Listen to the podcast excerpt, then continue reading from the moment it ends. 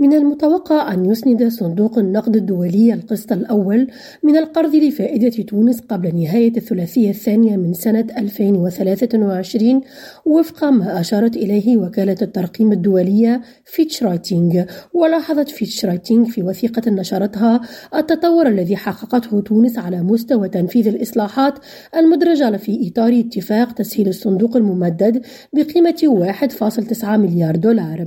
وحسب وكالة الترقيم التنظيم الدولية فإن التطور يكمن أيضا في التقدم قدما في استكمال وتحيين مخطط التمويل المقدم من قبل السلطات التونسية.